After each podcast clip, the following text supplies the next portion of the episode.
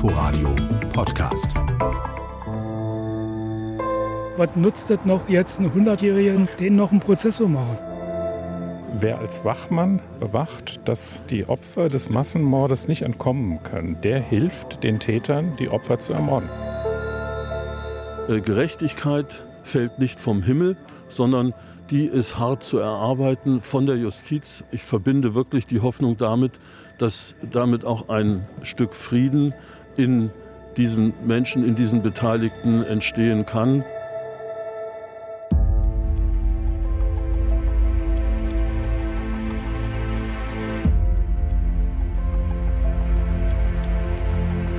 Seit zwei Monaten berichten wir im RBB von einem Prozess, der die Vorstellungskraft sprengt. Angeklagt ist ein Mann, der Beihilfe geleistet haben soll zu 3518 Morden.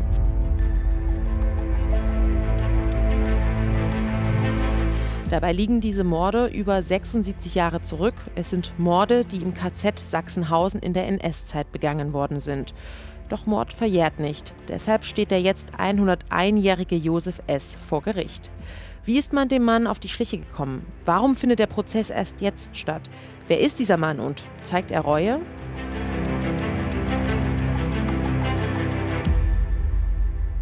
Lisa Steger recherchiert zu diesen Fragen als Gerichtsreporterin, begleitet sie den Prozess für den RBB. In der heutigen Folge der erzählten Recherche spreche ich mit ihr darüber. Hallo Lisa. Hallo. Es ist ja ein Verfahren von internationaler Tragweite, ein Verfahren für die Geschichtsbücher, der wohl letzte große Nazi-Prozess, so titeln es die Medien. Also das, was du da gerade beobachtest, wird mit vielen Superlativen gelabelt. Warum?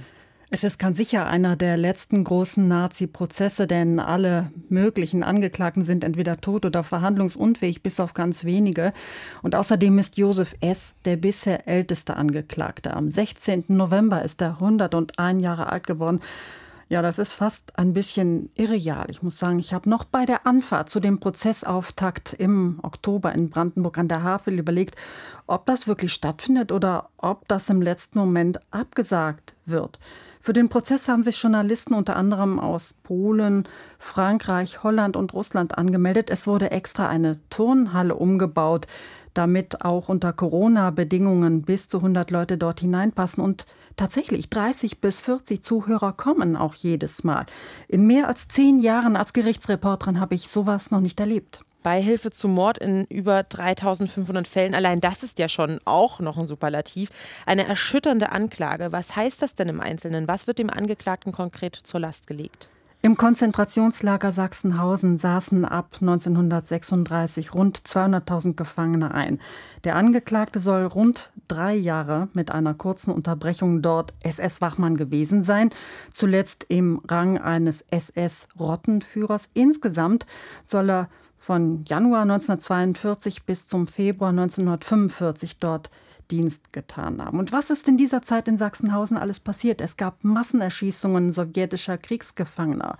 Es wurden Menschen vergast. Sie sind erfroren in den unbeheizten Baracken, wo sie keine Decken hatten, keine Winterkleidung hatten. Sie sind verhungert. Es wurden medizinische Experimente durchgeführt, auch an Kindern. Die Zahl der 3518 Morde, zu denen der Angeklagte Beihilfe geleistet haben soll, die ist sogar noch niedrig angesetzt, sagte die ermittelnde Polizistin als Zeugin aus. Es sind viel mehr Menschen in dieser Zeit in Sachsenhausen umgekommen. Wichtig zu wissen ist für diesen Prozess, für überhaupt alle Prozesse der Zeit äh, gegen frühere SS-Leute, es ist nicht nötig, dem Angeklagten eine konkrete Tat nachzuweisen. Es reicht, dass er Teil der Mordmaschinerie KZ war. Und dafür ausschlaggebend ist ein Beschluss des Bundesgerichtshofes von 2016. Da hatten sich die Bundesrichter monatelang mit der Frage beschäftigt. Es ging um Oskar Gröning, der in Auschwitz unter anderem die ankommenden Häftlinge bewacht hatte. Und der Bundesgerichtshof stellt fest, der Mord im KZ war ja nur möglich, weil es einen organisierten Tötungsapparat gab. Da ist von einer industriellen Tötungsmaschinerie mit willigen und gehorsamen Untergebenen die Rede. Und die bauten dort eine Drohkulisse auf. Und so auch in diesem Fall für eine Verurteilung wegen Beihilfe zum Mord genügt, dass der Angeklagte als SS-Mann dabei war. Das war dieser BGH-Beschluss zu Oskar Gröning. Eine Wende in der deutschen Rechtsprechung. Es gab ja schon 2009 ein Urteil des Landgerichts München über den Wächter Jon Demjanjuk, eigentlich ja Ivan Demjanjuk. Aber das ist eben nicht rechtskräftig geworden, denn Demjanjuk starb, bevor der BGH über seine Revision entschieden hatte. Jetzt ganz kurz noch zu den Fällen. Wie kommt man dann auf über 3500 Fälle, die ihm nachgewiesen werden können? Also es waren mehr. Es waren auf jeden Fall an die 10.000. Bei den 3518 ist man so vorgegangen, dass man geguckt hat, wann war er in welcher Kompanie, von wann bis wann. Und das ist auch gut dokumentiert. Und wofür war genau diese Kompanie jetzt zuständig? Für das letztendliche Strafmaß ist es nicht entscheidend, ob das jetzt 3518 waren oder vielleicht über 5000. Man hat halt diese Zahl genommen, bewusst zu niedrig angesetzt. Das sind die Fälle, die ihm, die seinen Kompanien auf jeden Fall zugeordnet werden können. Eine Frage bewegt ja viele Menschen bei diesem Prozess. Ich lasse sie mal von einem Passanten aus Brandenburg an der Havel stellen. Was nutzt es noch jetzt einen 100-Jährigen, den noch einen Prozess zu machen? Ja, Lisa, was nutzt es? Ganz provokativ gefragt.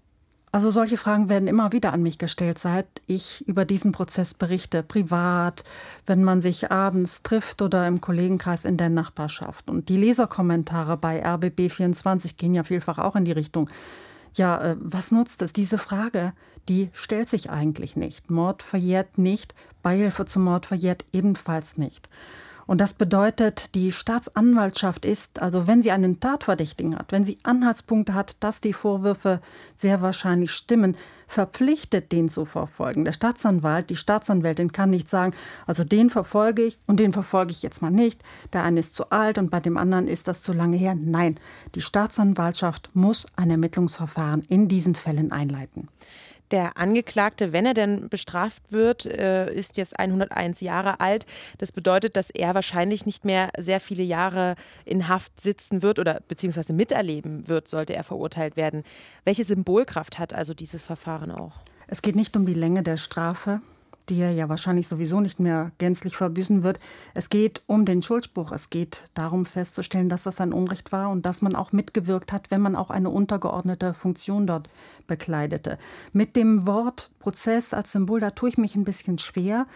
Immer schon eigentlich. Ein Strafverfahren ist ja kein historisches Seminar und es ist auch kein Untersuchungsausschuss. Es sollte auch nicht so sein, dass Prozesse geführt werden, damit sich eine Gesellschaft ihrer eigenen Werte vergewissert, damit sie sich über ihre Geschichte informiert. Diesen Eindruck kann man ja teilweise auch gewinnen in der Diskussion. Das ist aber nicht so. Der Angeklagte ist kein Darsteller in einer Inszenierung, der ist auch kein Ausstellungsstück im Museum. Das muss unter allen Umständen vermieden werden, dass dieser Eindruck entsteht, wir hätten es hier mit einem Schauprozess zu tun. Das darf nicht sein, sondern Tatsache ist, ich habe hier eine Anklage. Ich habe hier Tatvorwürfe, zugegebenermaßen erschütternd. Und jetzt muss in einem rechtsstaatlichen Verfahren geklärt werden, ob Josef S. tatsächlich die Beihilfe zum Mord nachgewiesen werden kann. Nicht weniger, aber auch nicht mehr. Das bedeutet aber auch, man musste sehr, sehr lange recherchieren. Die Taten, wenn er sie begangen haben soll, Beihilfe zum Mord, sind ja 76 Jahre mindestens her. Das heißt, man musste auch sehr, sehr tief graben, belastende Dokumente aus der Zeit finden. Wie ist man Josef S. denn nach so langer Zeit überhaupt noch auf die Spur gekommen? Es gibt eine zentrale Stelle der Landesjustizverwaltungen zur Aufklärung nationalsozialistischer Verbrechen. Die befindet sich in Ludwigsburg nahe Stuttgart und die ermittelt weiterhin noch lebende Wachmänner. Da waren der Behörde lange Jahre die Hände gebunden, aber vor fünf Jahren hat ja der Bundesgerichtshof die neue Linie vorgegeben, dass man eben keine individuelle Tat mehr nachweisen muss. Und damit wurden weitere Verfahren möglich. In Ludwigsburg wandte man sich dann ab 2016 unter anderem dem KZ Sachsenhausen zu. Da gab es Akten bei der Gedenkstätte Sachsenhausen. Unterlagen aus dem Militärarchiv in Moskau, sogenannte Beuteakten, die die Rote Armee äh, beschlagnahmt hatte nach dem Krieg. Und man hatte Wehrpässe, Versetzungslisten, Kompanielisten und da tauchte immer wieder dieser Name auf.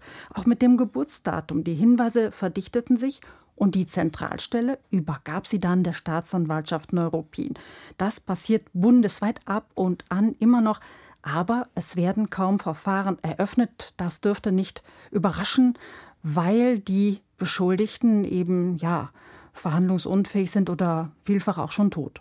Der Nebenklageanwalt und Strafrechtsprofessor Cornelius Nestler hat äh, im Fall von Josef S. ausgeschlossen, dass die Dokumente ja zu einer Verwechslung geführt haben. Das hören wir uns auch mal kurz an. Ich kann wirklich nicht in den Kopf des Angeklagten reingucken, aber was klar ist, nach den Dokumenten, die wir haben, gibt mehrere Dokumente, die wir heute in der Hauptverhandlung uns auch alle angesehen haben, in denen unter seinem Geburtsnamen, Geburtsdatum und Geburtsort durchgehend Buch geführt wird über ihn.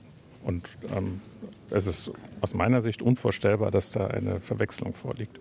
Darüber würde ich im Folgenden gerne näher eingehen auf die Biografie von Josef S der ist ja zuvor noch nie mit dem Staat in Konflikt geraten und wirkte in seinem Leben unscheinbar. Was wissen wir denn über den Angeklagten? Der Angeklagte sagte anfänglich, er ist in Litauen mit sieben Geschwistern auf einem Bauernhof aufgewachsen. Er habe nur drei Jahre die Schule besucht und auch das nur im Herbst und Winter, weil er immer auf dem Hof arbeiten musste. Er trägt einen deutschen Vor- und Nachnamen, ebenso auch seine Geschwister. Sie waren Litauendeutsch oder wie es im Nazi-Jargon hieß, Volksdeutsche. Der Angeklagte spricht auch mit hörbar ostpreußischem Akzent, dieses rollende R. Das hat man früher also in Deutschland öfter gehört, heute ist das gar nicht mehr so. Und 1941 wurde er dann umgesiedelt nach Deutschland, sagte er, und hat hier auch gearbeitet, unter anderem in der Landwirtschaft, bis er dann kurz vor Kriegsende in Kolberg in russische Kriegsgefangenschaft geraten sei. Und da will er dann 1947 wieder freigekommen sein. Er lebte anschließend in in Brandenburg, wo er in einer landwirtschaftlichen Produktionsgenossenschaft war, unter anderem als Traktorist. Er heiratete und bekam zwei Töchter. Ja, seine Frau, die habe immer gesagt, einen besseren als dich gibt es nicht. So schildert es jedenfalls der Angeklagte. Der historische Sachverständige, der stellt es natürlich anders dar, was aber tatsächlich stimmt ist. Die Familie wurde nach dem deutsch-sowjetischen Grenz- und Freundschaftsvertrag, der 1939 abgeschlossen wurde, umgesiedelt. Litauen wurde damals der Sowjetunion zugeschlagen und die sogenannten Volksdeutschen Deutschen, die verließen Litauen. Die Familie des Angeklagten kam 1941 in ein Umsiedlungslager nach Pommern. Die Staatsanwaltschaft ist überzeugt, Josef S. trat der SS 1941 bei, damit er schneller eingebürgert wird. Und dort blieb er dann tatsächlich auch bis zum Februar 1945, wurde an die Ostfront abkommandiert und dort geriet er in sowjetische Gefangenschaft, also nicht in Kolberg. Das sind die Ermittlungsergebnisse. Mhm. Wie hat er sich selbst denn bisher zu den geäußerten Anklagen und den Vorwürfen aus dem Zeugenstand geäußert? Was aus seiner Aussage hat er denn getan zwischen 41 und 45? Er hat zu den Kriegsjahren anfänglich gar nichts gesagt. Nicht, wo er war, nicht, was er gemacht hat. Nur so viel, er wollte in Litauen gewesen sein und nicht in Deutschland. Die ganze Zeit. Jetzt aber am 13. Verhandlungstag, da präsentierte er eine neue Version. Demnach will er doch 1941 von seiner Heimat Litauen nach Deutschland umgesiedelt worden sein. Und hier, da habe er in verschiedenen Umsiedlungslagern gelebt, habe als Handwerker gearbeitet und auch auf einem Gutshof. Bis zum Kriegsende, da habe man ihn als Zivilarbeiter nach Kolberg geschickt, ins heutige Polen. Diese Erklärung hat sein Verteidiger vorgetragen und der Vorsitzende Richter hatte viele Fragen dazu, weil ja zahlreiche Dokumente dieser Darstellung widersprechen. Und daraufhin hat der Angeklagte wirre Antworten gegeben. Länder, Jahreszahlen, Städte, wo er gelebt hat, alles ging wild durcheinander und der Anwalt musste für den alten Mann sprechen. Der 101 Jahre alte Mann konnte nicht selbst auf die Fragen antworten. Und was sagt sein Anwalt dazu, Stefan Barterkamp? Also wie nimmst du den wahr? Welche Strategie verfolgt er, um ähm, diese Gedächtnislücke oder diesen Auslass zu begründen? Das ist ein ruhiger, besonnener Mensch, der ist äh, professionell und nimmt halt seine Rolle wahr und die besteht darin, dafür zu sorgen, dass im Strafverfahren die Rechte des Mandanten gewahrt bleiben. Und mehr ist es eigentlich nicht. Er ist zweimal eingeschritten. Zum einen ging es um die Hausdurchsuchung, die es vor zwei Jahren bei dem Josef S. gab. Da hat die Polizei den alten Mann nicht darüber belehrt, dass er eben jetzt als Beschuldigter vernommen werden soll und nicht nur als Zeuge, dazu wären sie aber rechtlich verpflichtet gewesen. Das hat nicht stattgefunden, zumindest hat die Polizei das nicht dokumentiert. Der Anwalt hat dann erreicht, dass äh, die Ergebnisse aus diesen Hausdurchsuchungen eben nicht im Prozess verwertet werden dürfen. Ein zweites Mal ist der Verteidiger eingeschritten, als es um den psychiatrischen Gutachter ging. Der hatte nämlich Fragen äh, zum Tatzeitraum, zum Tatvorwurf gestellt, obwohl der Angeklagte schon vorher deutlich gemacht hatte, er will sich dazu gar nicht äußern. Und dann ist es auch unzulässig, äh, das äh, von dem psychiatrischen Gutachter zu umgehen oder umgehen zu lassen. Der Angeklagte hat ja das Recht zu schweigen, das darf der Gutachter eben nicht ignorieren. Jetzt kann man natürlich wieder sagen, ja, ist das überhaupt richtig? Ne? Die Empörung, die ist in solchen Fällen immer groß. Da kommt einer daher, der hat selber die Menschenrechte mit Füßen getreten und jetzt beruft er sich auf einmal auf die Strafprozessordnung, was ihm da alles äh, zusteht da regen sich immer viele auf. Ich äh, gehöre da nicht dazu. Ne? Mhm. Ich denke, der Rechtsstaat beweist sich auch im Umgang mit seinen Feinden. Man muss auch im Umgang mit diesen Menschen die Regeln beachten, sonst steht irgendwann das Ganze auf der Kippe. Und ich kann nicht sagen, bloß weil ich hier einen Nazi vor mir habe, setze ich auf einmal die Regeln außer Kraft. Allerdings stellt mir schon die Frage, wenn wir jetzt gerade bei der Psychologie sind, kann denn ein Mann zur eigenen Psychohygiene, sage ich mal, vielleicht seine Gräueltaten auch so sehr verdrängt haben, dass sie in seiner 101-jährigen Wahrnehmung vielleicht nicht stattgefunden haben? Also wie, wie kann man das einschätzen, wenn da kein psychologisches Gutachten stattfindet? Was ist die Einschätzung der Ermittler und Sachverständigen? Sachverständigen. In dem psychiatrischen Gutachten geht es auch nicht darum festzustellen, ob der Angeklagte lügt oder nicht lügt. Mhm. Und man kann auch nicht, auch nicht als Psychiater den Angeklagten an einen Lügendetektor anschließen. Ich sage mal Gott sei Dank äh, nicht, denn äh, dann wären wir wirklich wieder in finsteren Zeiten angekommen. Sondern es geht nur darum, zu sagen, für die Richter am Schluss, was, was ist glaubhaft? Mhm. Die Frage stellte sich ja, ist das eine, ist eine Amnesie möglich oder täuscht er das nur vor? Diese Frage, die kann ich natürlich auch nicht beantworten. Ich kann nur Eindrücke schildern. Zum Beispiel erinnere ich mich an den Tag, als die ermittelnde Polizistin im Prozess Bilder aus dem KZ zeigte, zum Beispiel das Krematorium. Und da rief der Angeklagte laut von der Seite, er protestierte und der Verteidiger hielt ihn auf und sagte, es muss aber sein, es muss aber sein. Und Zuvor hatte auch der Angeklagte schon dem Richter gesagt, ich bin unschuldig und ich habe Angst, ich laufe durch einen dunklen Wald, ich habe Angst, dass mir was zustößt. Wo geht das hier hin? Was soll ich hier, was habe ich hier zu erwarten? Mhm. Und das klang sogar überzeugend. Es kann wirklich sein, dass er da nicht an der Stelle gelogen hat.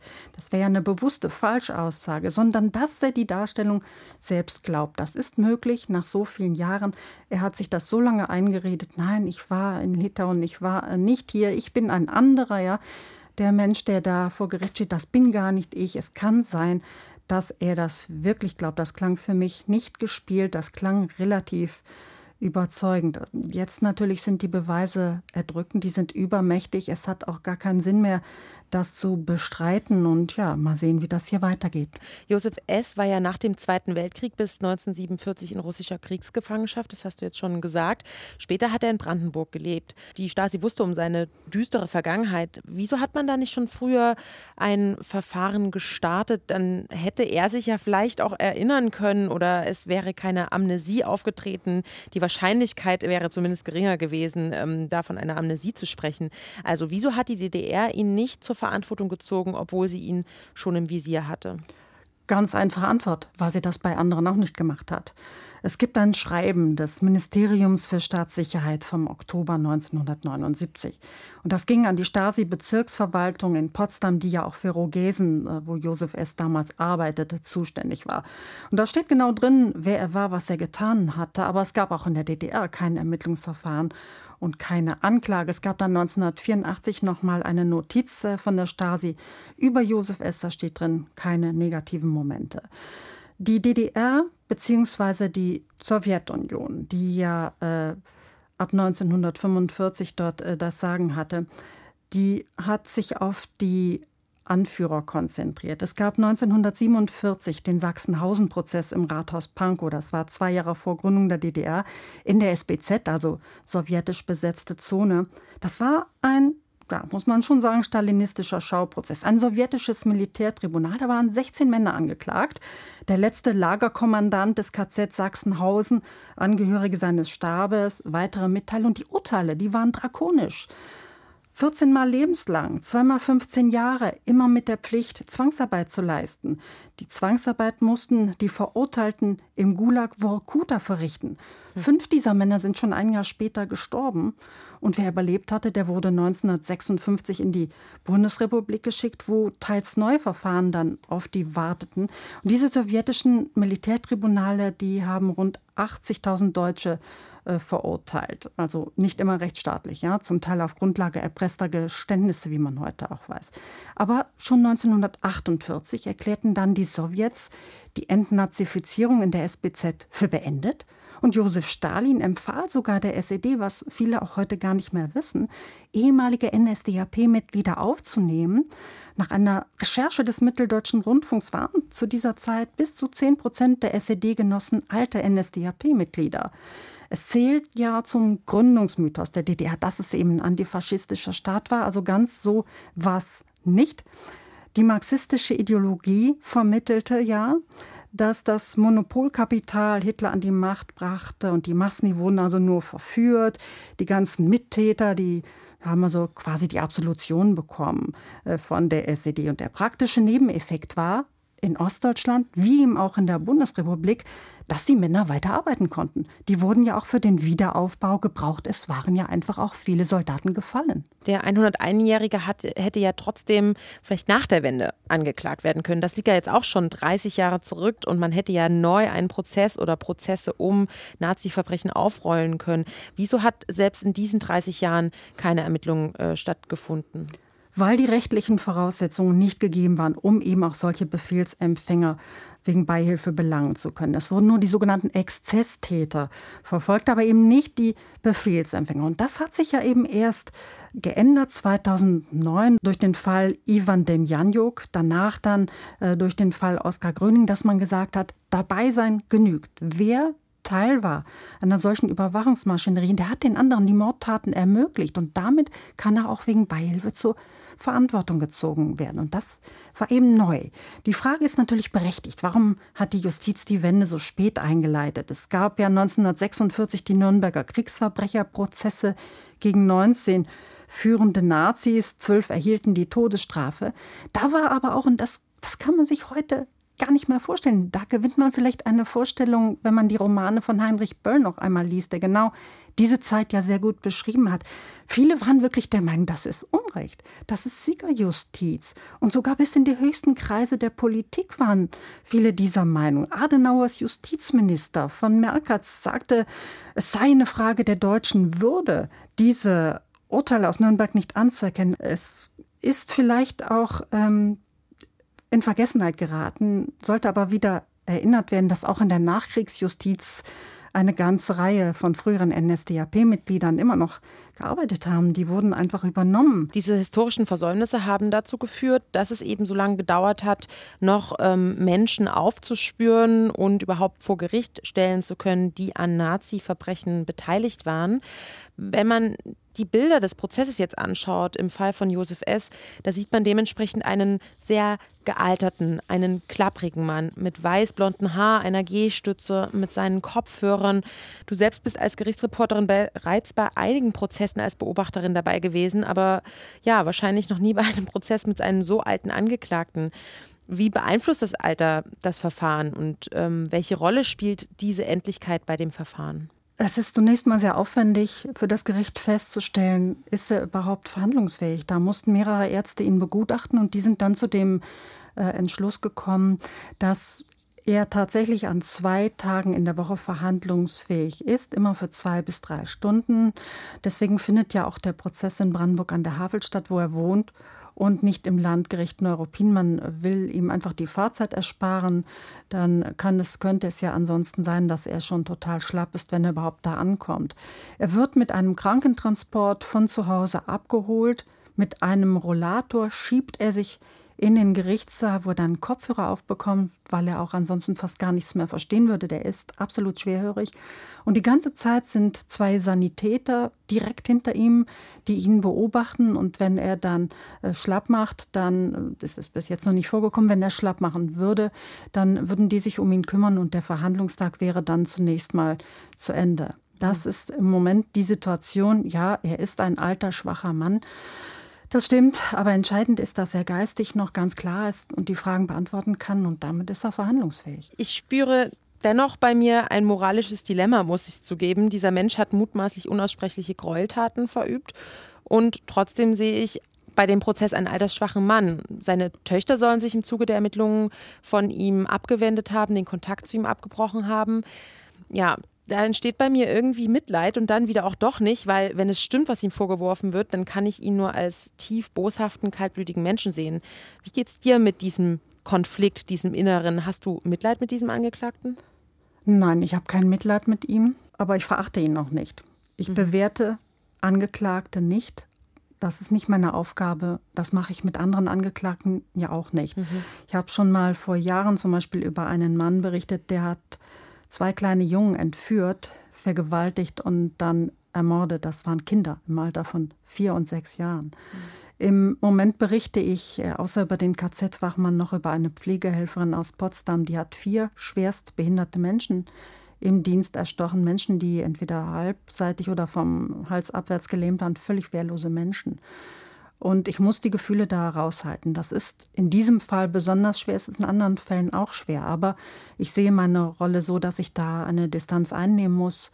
Das Gericht urteilt über den Angeklagten und nicht der Reporter oder die Reporterin.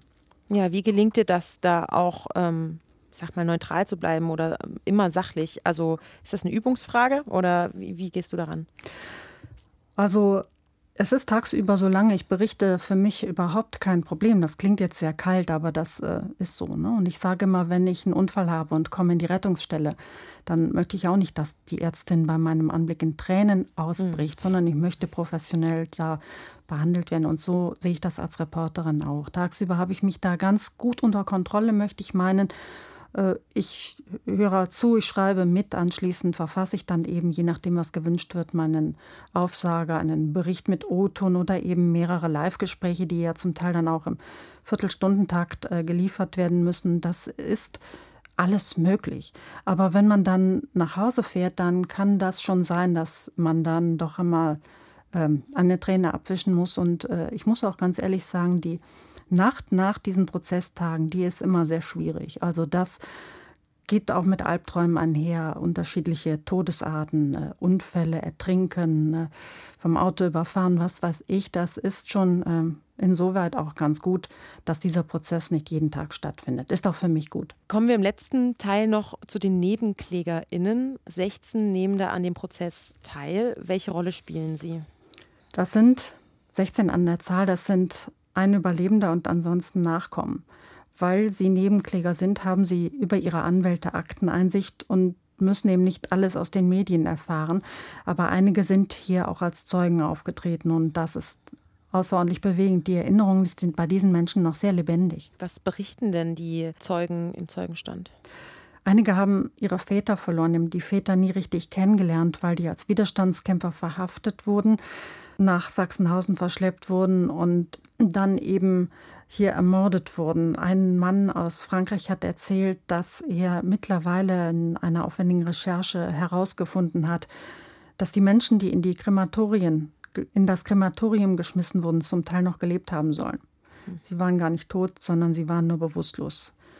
Das wusste ich auch nicht. Das muss man dann auch erst mal verdauen. Besonders in Erinnerung geblieben ist mir die Aussage eines 92 Jahre alten Überlebenden, ähm, des KZ, der extra aus Israel angereist ist für seine Zeugenaussage, Emil Farkasch. Der wurde mit 15 Jahren nach Sachsenhausen verschleppt, zusammen mit seinem Bruder. Und das Erste, was er dort gesehen hat, waren Erhängte an einem Fußballtor. Und da haben die SS-Männer zu dem Jungen gesagt, so wird es euch auch ergehen, wenn ihr hier nicht gehorcht. Der Jugendliche wurde für das sogenannte Schulläuferkommando eingeteilt. Das bedeutete, Schuhe zu testen und Stiefel zu testen für die deutsche Industrie. 40 Kilometer am Tag mit schwerem Gepäck laufen bei jedem Wetter.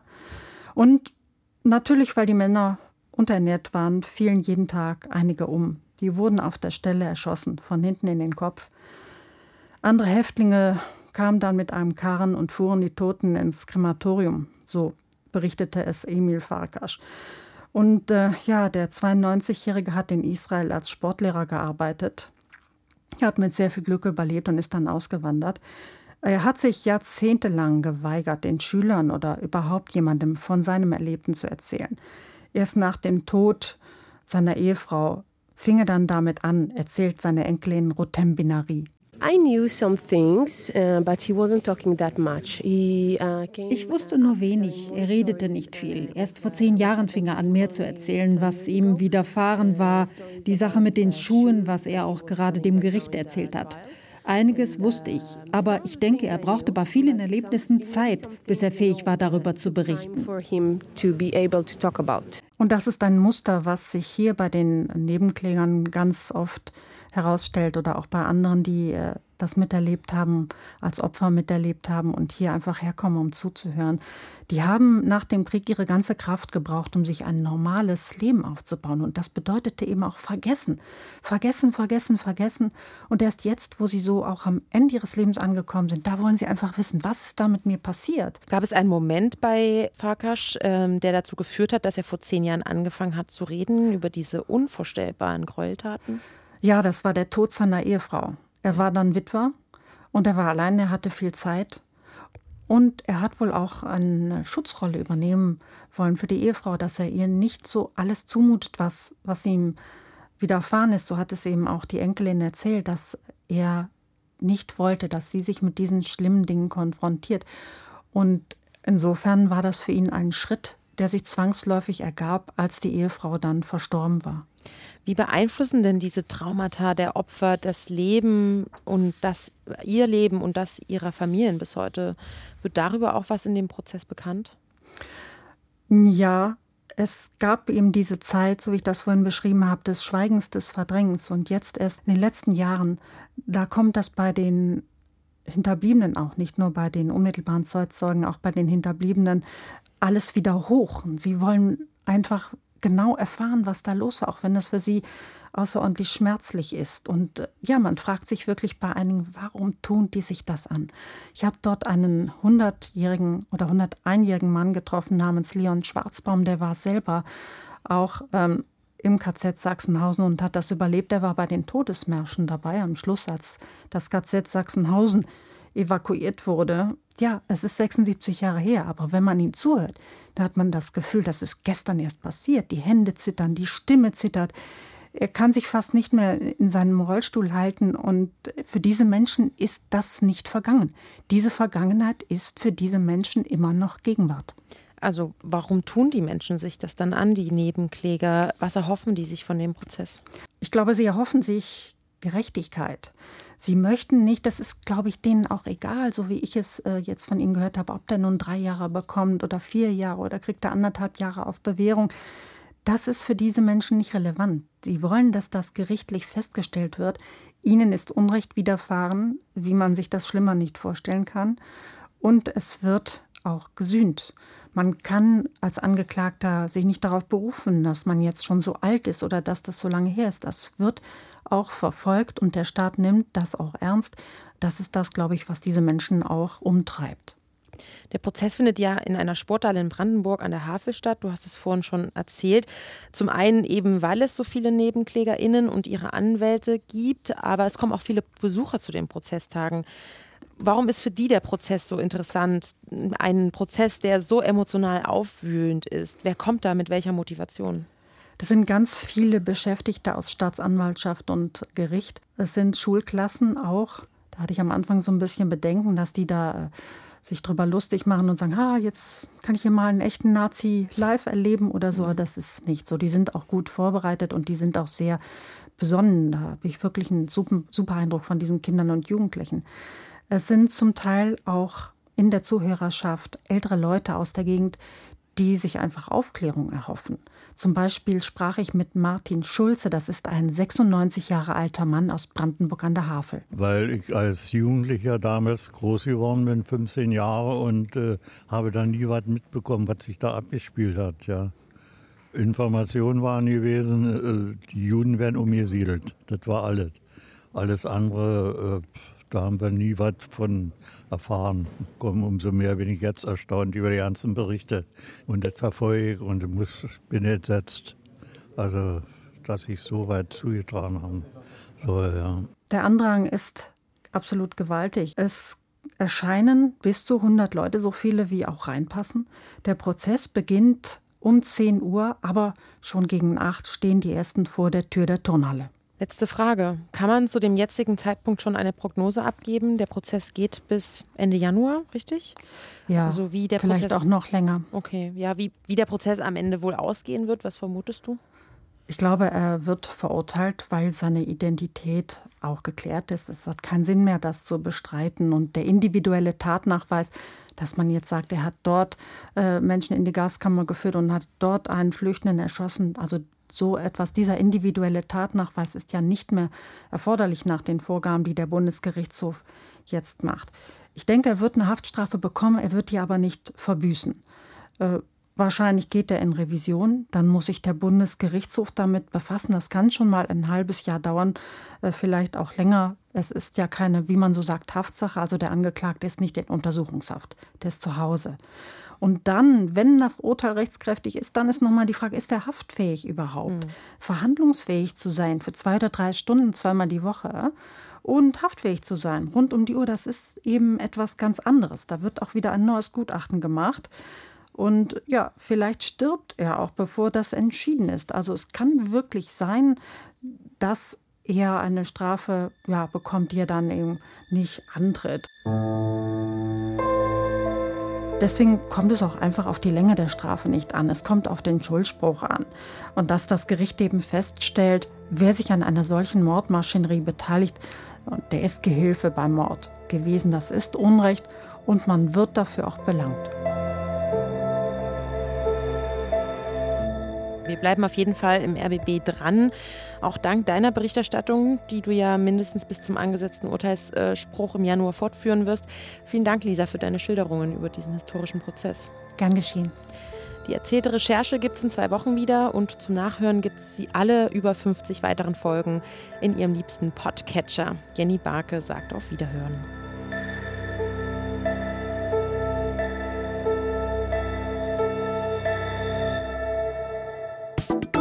Inforadio Podcast.